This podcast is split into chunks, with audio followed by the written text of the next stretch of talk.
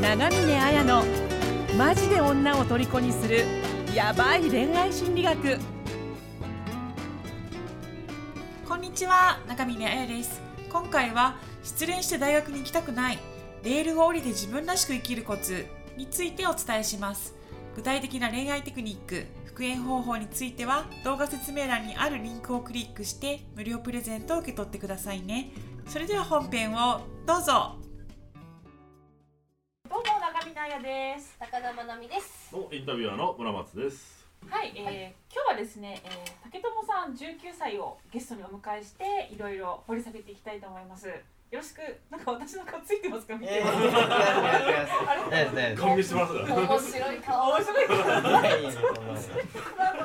に口紅とかついてるのかな？そんなことないです大丈夫大丈夫ちょっと歯抜けてるんですけど気にしないでじゃあよろしくお願いします。よろしくお願いしますはいじゃあ早速相談文を。あはい。はい、お願いしますはい、じゃあ早速相談文を読まさせてもらいます。はい。竹友さん19歳からの相談です。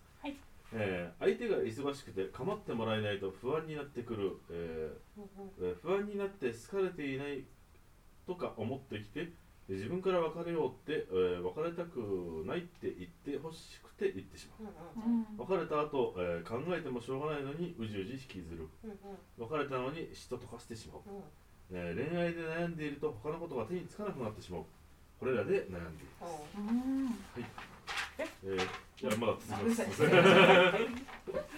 今は彼女と別れて3ヶ月ぐらいです。大学で会う機会があるのですがその時、えー自分自分はなんかとてもイライラしてしまったり、えーとずっと引きずっています、えーあまり会いたくなくてもともと大学も好きじゃないのもあ相まって大学に行かない日が続いています。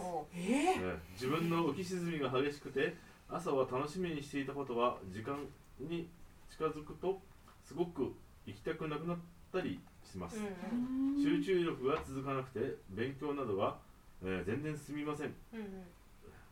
すぐぐるぐる元の元カノのことが元カノのこととか自分のダメなこととかを考えたりしてしまいます、周りの人のじょ、えー助言をいや言動を、ね、普段以上にマイナスに受け取るようになっています。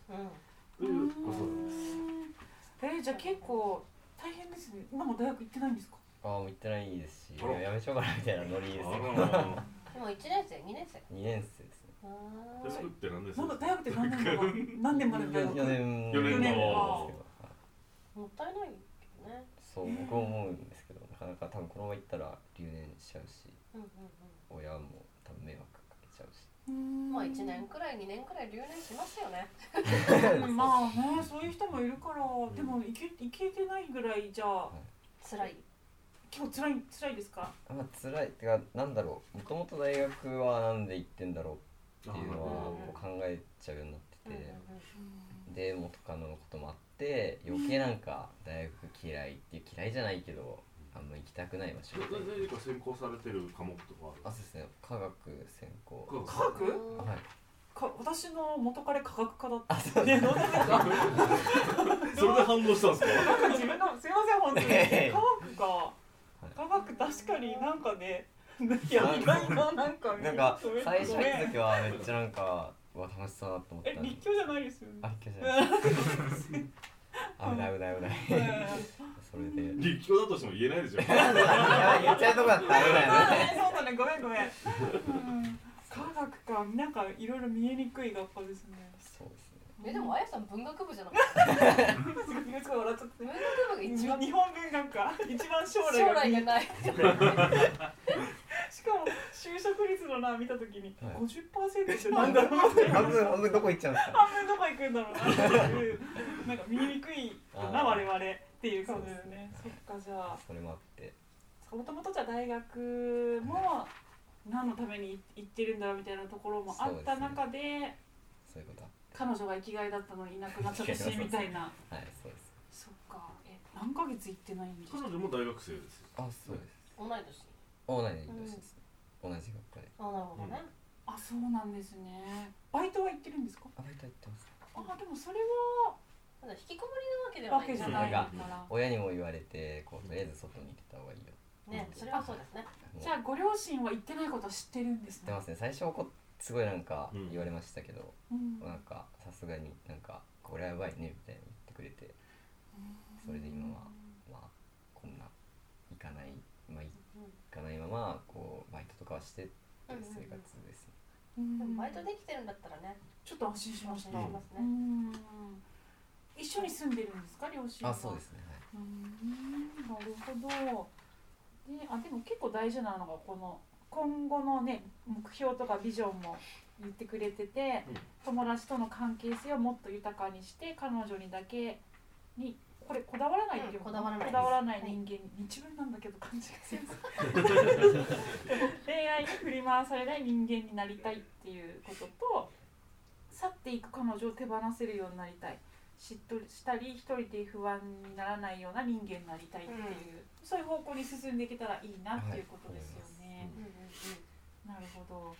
なんかもうちょっとあの、教えてほしいとか聞いておきたいことってありますか？お二人から。村松さんなんかありますか？僕こっちに来ましたねなんかちょっとさっき俺疎外感みたいな。いやそんなそんな疎外そん感なすぐ被害者意識疎外感 疎外感があって嬉しいって感じですね友達だろ？そうですね。でもなんでしょう。なんかすごいそんなになんかパッと見恋愛に執着するような感じに見えないですけどね。なんかなんかそれこそ彼女がなんか振られた彼女が同じ学科にいても違う男と付き合い始めてへえぐらいにしか思わないような感じのタイプに見えますけどね見た感じは。トイレでね扉蹴ってんだもんね。あそんな時期もありましたねですか？ちょっとなんか質問する前に、はい。私たちが二十歳の時とか19の時何どういう恋愛してどういう対処してたか。だってもう結婚してた。19で結婚しまねした。だよね。二十歳で離婚しましそうだよ。なんかどういうふうにその時た。はい。別れた後とかにあでもちょっとあなたの場合特殊すぎるねそうですね。新しい聞く人間違えたそうですね。火曜サスペンスみたいな感じですね。なんかその結婚した人に惹かれたんですよ車でそうですね。サイコパスだったんです恨まれてみたいな最高あとあと子供ができたから結婚したけどその子供が違う人との子供でその人が戻ってきたからその人と再婚したかったから俺を殺すみたいなで引かれて生き延びたから病院で刺される参考になります？なんかならないですよね。将来サスペンスを書きます。じゃあなならないですね。でもねそういうふうに愛した人にいろいろ裏切られたけどこのおじさんもなんかねニコニコ生きてるし、うんあれさんは私が19か19の時私何してたの？浪人してるから入りたてであでやっちゃんっていう人がすごい好きだったんですよ。好きだったんですよやっちゃうの。ちゃん好きで7回ぐらい告白して1年ぐらい振られ続けてでお付き合いできたん7回って結構すごいですねできたんだそう付き合いできてそっかでなんかあこの。19の。時はあの。大学の。合宿サークルで飲みすぎていつもですねそう転転んで足の。骨を折った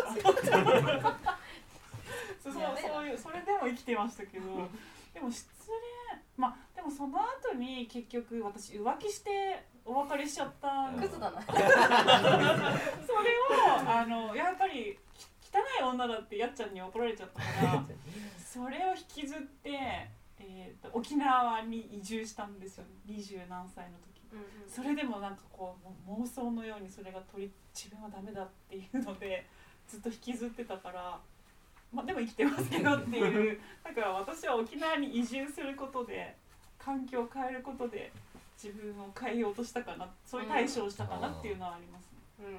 私19の子ひどかったですよ。もうあのパパ活ビッチ？あパパ活ビッチもしてたんですけど あの本当に好きだった人がすごい DV 男でなんかしかも陸上の3種のなんか砲丸とかやってる人だったえムキムキみたいな。強いムキなムキだったんですけどめっちゃ殴ってくんですよで体中すごいあざだらけだったんですけど大学は行っててでも目がラリってるから周りがなんか「お前大丈夫か?」みたいななったんですよね。であのー首絞められたことってあります？ないよ。あなんか。ないよそんなの、ない。うん。なんか首って本当になんか意識一回落ちて死んだかなって思ったんですけどこう締められるとは腫れるし手手の跡がつくんですよ。でそれで学校行ったらなんか周りがもう「お前はもうダメダメ」でこあー。タイムタイムみたいなピーンちょっとちょっとちょっとみたいなそうそう。ってなってでもその DV する人ってあの、まあ、殴ってくるんですけどその人間ってその恋愛してる時の時々と殴られた時のあの恐怖の時々って私はもうごっちゃになって分からなくなっていてだからなんだろう常に恋してるんだと私は思っててその人がもう好きだしなんかなんとか私ができないかなみたいな気持ちででも結局テストの日にここんな首して行ったら先生が「ちょっと今すぐ実家に帰れ」って言われてテストは後で受けさせてあげるからって。でもう強制送還。東京から島根に帰らされて。っていうのが私本当に19の時で。でもなんかその時やっぱそがれたし HP が本当になくなって。うん。まあ HP って何？あのヒットポイントね。ああヒットポイント。そう。もうひ瀕死状態だったんあですよね。まあだから多分19まあ19に限らないんだけどうん。多分いろんなイベントが起こるんですよね。うんみみんなお起きとるぞ。起きとる。起きてるけど。そうでもなんだろう。だからお前も頑張れなんて言いたくないし、うん。なんかその辛さっていうのはその人それぞれが感じることだから、まあ、私たちが楽しく生きてるよイエーイとしかい、まあ、そこにそれだけしか言いたくないんだけどうん。でもあのなんかねどうですか？その失敗とかその自分の不甲斐なさとか、ね、7回も告白してとかあったじゃないですか。私その母とか言ってるてか多分7回告白してたら多分ねうん全然めげなかったけど。人たち死んでますよね。全然気にしない。だからなんかなんかでどうもなんでね。自分自分はその変いや嫌な恋恋愛というか結婚してましたけど。自分の場合はあの本当に最後は相手を恨めたから楽だったっていうのがあるんですけど竹友さんそんな恨んでないでしょ彼女恨んでね恨めない逆にだからモヤモヤも晴れないじゃないですか。だからつうん。余計辛いっていうのはあると思うんで。そうですね。うん。何かね困難な時に人への攻撃に行く人とね自分を攻撃する人っていると思うんだけど、それを攻撃した方が楽って楽なんですけど、ね、それができないと辛いですよね。ちょっと自分に向かってますもんね今ね元カノ刺してくれたらよかったんですよね。本当そうですね。もうそれはもうなんかそしたらもうあ俺悪くねえなみたいな。あんなやつあんなやつ覚えたのに。やめてよ。別に元カノを刺さなくても元カノがね刺してくれたら俺が刺される。でもなんかそのうまくそのモヤモヤを消化する方法ってあると思っていて、多分今その学校に行きたくないっていうのは回避する行動だから多分彼女と会わないっていう目的は達成されるけれども自分の気持ちはやっぱ晴れないじゃないですか。だからそこら辺の対処法をねあやさん。私か。そりゃそうでしょあちょっとねじゃあおその仕事ですよ。その前にどうですか私たちの19の話をとりあえず聞いてみてなんか自分自身の体験と照らし合わせてなんか感じたことでもいいし思ったことでも聞きたいことでもいいんですけど。よく感じるのはやっぱり周りの人の聞くとなんか自分に対してなんか辛くないなってまあ思ったりとか。いや辛いですよ。うん。つ辛いと思うよ、うんうん、私も泣いてると思う。いやうんでも同じ学部にいうん。たら、け結構嫌な状況だと思いますよ。近いからこそ嫌だっていうのはありますねうん。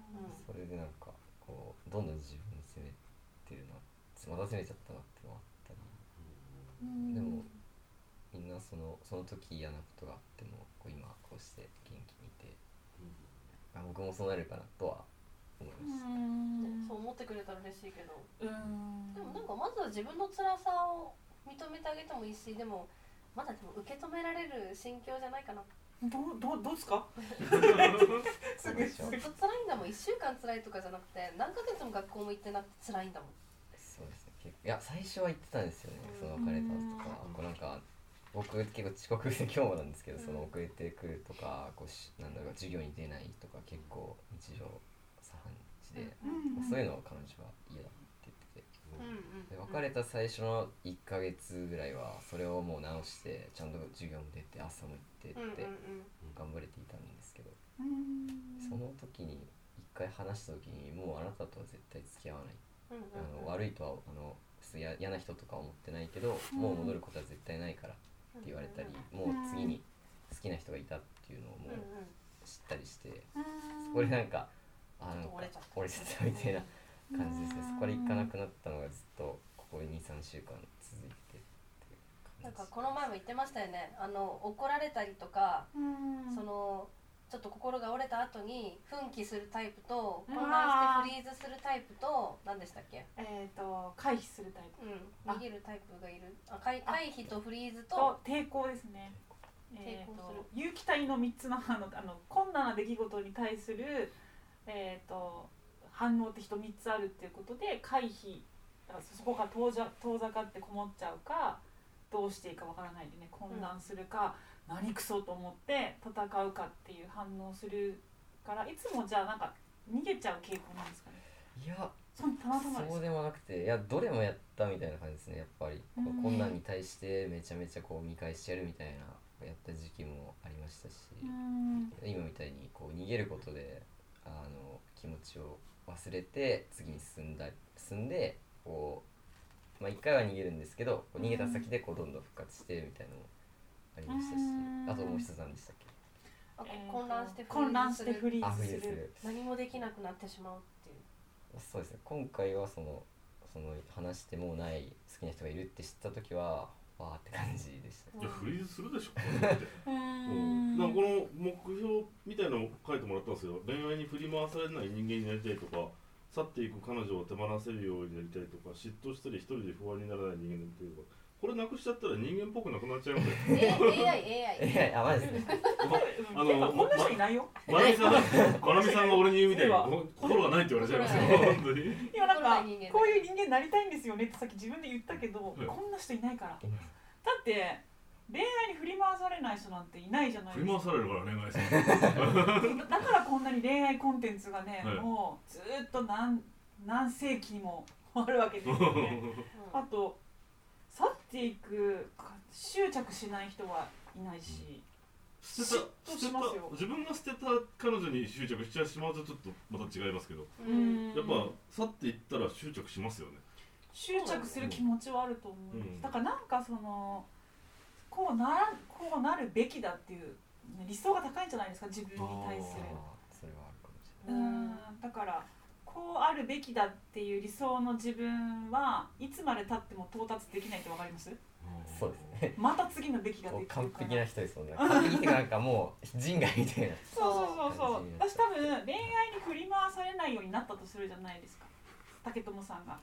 また貸すと思いますよ。いや恋愛には振り回されるようになったけどもっとこういう人間になるべきだみたいな。なんかいつも理想を自分に課してるんじゃないですか？そこはありますねうん。でも理想って今ここにないものだから永遠に手に入らないものをこう求めてるんじゃないかなっていう感じは。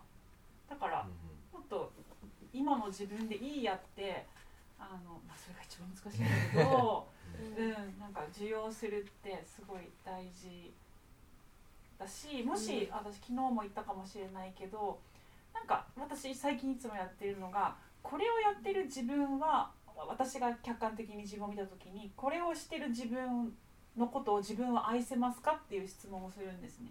例えば学校に行かないとかっていう状況があったとしたら学校に行かない自分を自分は愛せますかって自分に聞いた時に、まあ、愛せるってことはやればいいと思うけど愛せないこの状況はなと思うことはやらないで別のことを考えるようにってことを一個一個やってるんですけどなんかそんな風にしていくといいのかなっていうのはなんかわイメージもきあわかりるます。わかります。うん。僕は最近なんだろう。やっぱ自分のしたいこととかうん。結構俺周りの目気にしちゃっててうん。受験の時がすごい一番ひどかったんですうん。けど競争とかうん他人より上にいなきゃみたいうんう。んうんうん竹富さんちょっとあのここにも書かせてあの教えてもらったんですけどご家族関係もちょっと厳しく育てられた感じがなあそうです。なんかちっちゃい時になんか泣き虫であのいじめられっ子でみたいな。うん。親はそれを見てあこんな男んじゃ。男だから認められないところもありますよそうですね。だからこれじゃダメだみたいな。厳しくして、まあ、この褒められた記憶はないですし怒られて育ったなって感じですね。あれ長男ですか？あそうですね。はいうんじゃあなんかいろんなプレッシャーをうん。こうあるべきだろうをもう親からもかけられて。それあったと思います私まず実家出た方がいいと思うんだよね。あー。一人暮らししたことありますか？ないです。今考えでもうん。本当一人暮らしした方がいいと思うんだよね。金銭的にできるんだったらねしてみるのも全然いいと思う。もう今シェアハウスとかねあるし。うんうんうん。本当に物理的に親から離れて見るって本当に自分が自立できるかけになるし、自分を取り戻せるっていうか、そうです。私が結構沖縄に来たのも親から離れるお親から一番遠い日本はどこだと思ったら 沖縄か北海道しかねえなと思ってその時ってすごい全然やっぱ違う景色が見えたっていうかうん。っていうのがだから本当に物理的にあの一人今の環境を全然離れるってあの結構いいかもしれない。うん。少し考えててまあ大学もあまあ辞めようかどうかってところで、まあ、辞めてどうしで家にこもってたらやばいじゃないですか。だから辞めたら、まあ、バイトをして、うん。自分でお金払ってお家に住んで、うん。まあ、そういう生活をしながらこうでもそれそのままじゃダメだからこう何かこうなんだろうなそこを脱するバイトアルバイト生活を脱するためにこういろいろ勉強してやっていこうかなと。なんかやりたいこととかないですか？好きなこと、好きなことはあるんですよね、なんですか？いや車好きですしバイクも好きで、友達なんな？んとか言って。なんかどっちかさその運転する方あ運転する方ですね。整備する方とかじゃなくて。いや乗ったりしかもはい。あれね居場所ない者同士じゃなくて 結構最近も車乗ってて、今はバイクにハマってて、うんうんうんバイクだったらそれこそツーリングクラブとか多いそうですすね。そのバイト先も、はい。あのバイクの専門店を選んで、かはあはここだったら行きたいなって思えるし楽しいなって思えるだろうなと思って、あはいはいはいはいっていう選び方もしてて。あー。ツーリング楽しそうですよね。ねこれ免許持ってないですよ。あそうですか、うん。俺まだ持ってなくて。なんだあの 50cc でついてったんですけど一回。あそうですか。はい。恥ずかしかったっみんなですもんね。みんなハーレーとかではいはい。なんかケンちゃんあのスクーターで。スクーターって高速乗れないですね。そうですね。しかも30キロだし。それ沖縄の暴走族だよ。熱海で俺みんな上行っちゃったけど俺下であのスクーターで行きました。は何時間遅れで行くみたいな。いえっと6時間くらい宴会宴会宴会終わってましたね。いじめいやでもそれ全然やりたいことあとは変な話だけど今結構もうね大学行かな行っても行かなくても稼げる稼げ自分でやる方法っていっぱいあるからですね。うん。大丈夫まあ多少いややめろとは言わないけど、うん。なんか本当は通いながらその好きなことも両方できると一番いいでも大学行きながら難しいよ。難しいですか？どうだろう？なんかキャそこはよ。キャリアカウンセラーでまた別のさ、うん。あの恋愛じゃないカウンセラーの人に相談してほしいんですけどなんかまあ大学行ったことってなんかいろんな意味で自分を説明するあのことを省略できるんですよね。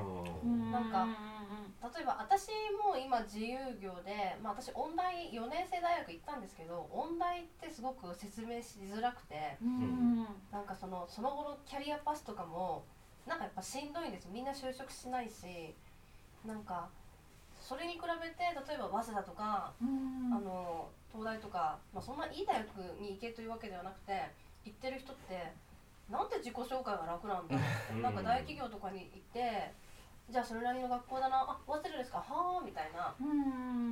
なんかその人がもうすぐ説明されてしまうような形容詞って私はもう手に入れられないからえ音大卒業してなんでライターやってるのとかってまあ別に説明すればいいんだけどうん。なんかあの私はその自分の楽しいことしかしたくなかったし結果そうなっちゃったけどでも大学に行ってなんか就職した経験もまあそれはあったらよかったなとも思うこともあるしななんでしょうね。なんかまあないものねだりだけど、うん。となんか慎重に考えてほしいなって。なんか後から手に入れられないものって結構あるからああ確かにな。その自由業になるのは後からいいくらでもできるんだけどで私はその自由業やっててそう思うんですけどね。うん。まあねあやさんもいい大学出てるけど そっか。あそう そっか。そっか。立教 いい大学だと思うああよそうなんですよ。だだからそうかなと思って。僕はあれなんですよ。あの大学出れなかったんですよ。お金がなくて。あうの、ん。えっと、国立の大学に入ったんですけどで2年生で4年生の資格もらえるって言ってで自分の金でやったとその朝8時に大学行って夜8時に終わって夜8時から朝8時までガソリンスタンドで夜勤やってで1年やったんですけどやっぱ体壊しちゃって。でうん。2年目はもう無理っていう感じあなたも本当に苦労してるね。プロとは思わなかったですけどね、うん。学校も好きでしたしバイトも好きだったんでうん。ただ体力ねえなと自分で思ってそれは無理だわ。無理でしたね。そうだからなんかその大学の問題はまた別に考えてほしいんだけれども、でも今なんかバイク好きとかって言ったらね。それなんか面白そうだなって。本当にうん。それこそヘルメットになんかああ GoPro つけて YouTuber デビューしちゃうとかね。あうん。でもそれめっちゃいいと思いますよ。みたいな。ツーリングの、ううんんそうそう。在在学中にあのすげえ稼ぎ出したやもやめちゃえう家みたいなね 本当に。うん。そうそうそれもありですよね。まあね。だからその大学の問題と、うん。それとまたその精神的にもっとじゃあ、今よりは安定したいなとか、うん。そのなんだろう次の彼女欲しいなとか、ううん。そういうところはまた別に考えていけばいいと思っていて、うん。そうそうそうそっかね。恋愛そっかちょっと話が戻っちゃったあれだけど、うん。まあ、恋愛がうんぬんっていうよりも、うん。まずやっぱ自分の人生を大事にすることだえ恋愛も自分の人生の一部だが、うんあのなんか自分のな別のことかな？人恋愛以外のことを充実させていく方向で動くっていうのは大事かなと思うんですけどそれはそういう方向に舵を切れそうですか？そうですね。今までやっぱりなんだろう彼女と大学とうん。まあサークルはまあちょこちょこ行くぐらいですよね、うんうんうん。やっぱその2つしかなくって、うん。そうなんですよね。でまあ勉強もそんなうんそんな好きじゃない、やらすやらなきゃいけないからやってるうん。感っていうのがあって、でもやっぱ彼女ばっかり意識ってて、うん。やっぱ何もないんですよ他に。そのうん何か自分が熱意を注げるのが、うんうん。それでいいものが勉強しなきゃなみたいな、うん勉強して大学入ってで大学入って今2年目ですよね。そうですね。なんか好きなことを見つける時間もあんまなかったんじゃないですか？もう勉強一生懸命。日本人の多くそうですそうですよね。受験の時にやっぱりもう勉強が全てだみたいな感じでねまあ洗脳じゃないけど。で終わって大学入ったら趣味見つけるってそんな無茶な話ですよね。本当にそれなんかそうですね。こう狭まっちゃってで彼女がダメになって勉強も嫌いだからもうわあみたいな。彼女との付き合い方だって誰と誰も教えてくれないですからね。勉強しただって本当に。うんですでもなんか私の周りってちょちょっと差別シーンを出して言うとおじさんっていう人が多くてうん。おじさんっていうのはわざとおじさんって言うんですよ。おお兄さんじゃなくてあこあの人おじさんだよねって言うじゃないですか。なんかそのまあモテなくてなんだろうスケベシー丸出しで 握手しに来るおじさんが私の周りには結構いるんですけどなんでおじさんになっちゃうのかなってよく考えるんですよね。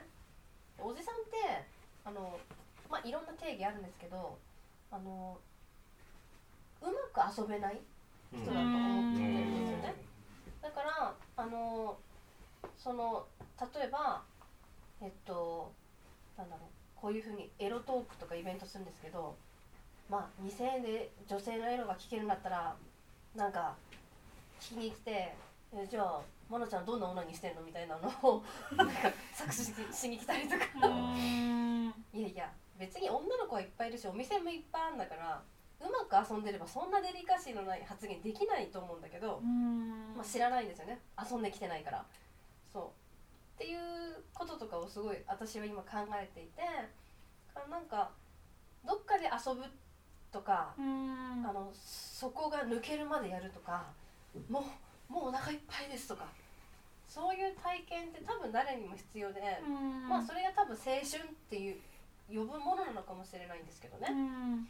だからなんかそれがなかった人たちとか何か我慢してしまった人たちって本当に日本にいっぱいいてうん。でなおかつその依存先が少ないっていう話彼女と学校だけですとかじゃあ一つなくなったらバランス崩れますよねみたいな。それってすごいもったいない話だなって思って。もっと世の中には私たち恋愛ってあんまりおすすめしてなくて、うんうんうんそもそも。うん。な愛の関係っていうのいいなって私も思うんですけど恋愛と愛ってそもそも全然質の違うものなんですよね。だからあ愛の関係はいいけどうん。別に恋愛ってしてもしなくてもいいしできないことコンプレックスに思う必要もないし、うん恋愛より楽しいこといくらでもあるぜみたいな 気持ちがあって、うん。まあ、なんかそのプライオリティをなんか恋愛をそんなに上げなくてもいいうと思うし、んなんかその必要まあ恋愛で失敗してきて20代すごい搾取されてる人間だからこそうん。ねと楽しいこと、バイクとかねでもバイク健全ですよね。それなんか今までねご合理的に、まあ、社会の価値基準に合わせて生きてきたわけですよね。自分のことってよりもなんか大学行ってあの男らしくなってみたいな。あのだそうそういう人が人が何か理想とする枠に合わなくなったなってすごい気づけたのってすごいいいじゃないですか。だからあのはみ出した生き方？はみ出しちゃう。ちょっとはみちんじゃないけど はみ出しを出したの ちょっと言いたかったな。確かに法外だけどチン出したらな。そうそうそうだからそう法外な存在法律を違反するってことじゃないけど合理的にやってるとやっぱりて AI になるしかやっぱないってとこもあるから、今そこから外れられたってすごいいいことだと、うん。外れたところでに初めてその豊かさ個性とかって出てくると思うから、そのバイクと,、えー、と車とあとなんか他にこれやってみたいとかありあます？とペンとか好きで。ペン？ペン。あ文房具好きで、そういうのは結構調べて文房具 YouTuber 知ってます？あなんまあたまに見たりとかあそういうのいいなとか、まあ、昔ちょっと思ったりとか。あとイヤホンも好きで、あえまあ、そのよでも本当に YouTube だけじゃないけど今もういいなと思ったらやってみるって面白いかもしれないですね。ー、うん。僕の中でやっぱりその大学にいるといややらなきゃいけないけどあこれもややりたいなわーってなって結局どっちもできないみたいうん。あ。と期限を切るっていうのも大事だと思う。もうあの親にも言って1年間は大学行かないと、ううん。んその間じゃ期限人間無期限に、ね、無法無法地帯だとうん。なんかおかしくなっちゃうじゃないですか、うん。でもじゃあこの半年はあの学校に行かない留年するって決めてこの中でって思ったらすごい動くんじゃないですか。半年しか時間ないから。なもうん。この1年で俺はどんな生き方をするか決めるんだうん。俺もうびっくりするかもしれないですうんねうんうん。期限を切るってこととその間にあの自分な誰かの価値観じゃなくて自分の好きを生きてみるってことをとことんやってみたらどうですか？石原さん 50cc でツーリング行きましょう。えスクーターでうん、全然いけるよ。うんうんうんうん。どどこどこどお住まいって聞いちゃダメですよね東京とかその。あでも別にいいんですか。え行っちゃっていいですどうぞどうぞどうですかどうですか？場所ですか？はいあ別にそのおほんまかでもいいです。東北とか関東とか。あいや東京です。あ東京だ、はい。あじゃあ端っこです。じゃあ東京からだったらツーリングだと行きやすいですもんね。なんか。あ、いろいろいけるんじゃないですか？そう。ですだからそこでのいろんなね。50cc で大阪まで行ったらすごいですよね。やばすぎっすね物語にはなりますよね。しんどそう。でもそれこそ GoPro だけ。買ってここにヘルメットつけてう。ん走ってみるのもいいかもしれない。GoPro の安い中華版のやつで4800円ですからあーありますね。うん、だってあのヒロシとかで見たことあります？キャンプ動画。ああのあヒロシですキャンプ動画ないですけどキャンプについて話してるの。あそうそうあの人も単純にただ焚き火ずっと撮ってるすごい ヒロシのでも暗い。でもあの人も今山まで買っちゃっていや自分一人で暮らせるから。詳しいですね。詳しいですね。あの人だから YouTuber になりたいと思ったんじゃなくて単純にキャンプが自分が好きでただそれを記念として撮っときたくて YouTube に上げただけだって言ってたからそういうことが彼の居場所になりある意味そこから広告収入収入が80万ぐらい入ってくるって言ってたからそういうふうになんか積み上がっていくと思うんですよね。本当に情熱というか好きなものをはたこう向けたものってやっぱりどっか誰かに響きますよね。うん。ぜひそういうふうにやってみてください。勇気が出ました。もうそっちやっぱ間違いないんじゃないけど。でもなんか武田さん19歳僕らから見たらもう希望しかない。もう光りどう輝いてしかないよ本当に本当に。もうだってね、うんもう私だって白髪とか出てきちゃってるよ。白髪ね関係ないけど。白がこうちょっと老眼になってきてる。関節痛いし。うん感じでぜひえ頑張ってみてください。楽しんでください、はい。ありがとうございました。ありがとうございました。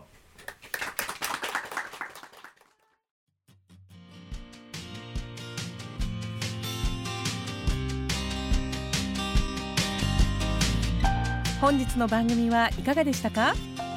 番組を聞いていただいたあなたにプレゼントがあります。ポッドキャストの再生ボタンの真下にあるエピソードメモの表示ボタンをクリックすると長峰綾のオリジナルメディアラブアカ僕らの恋愛アカデミア復縁アカデミアの URL が掲載されています。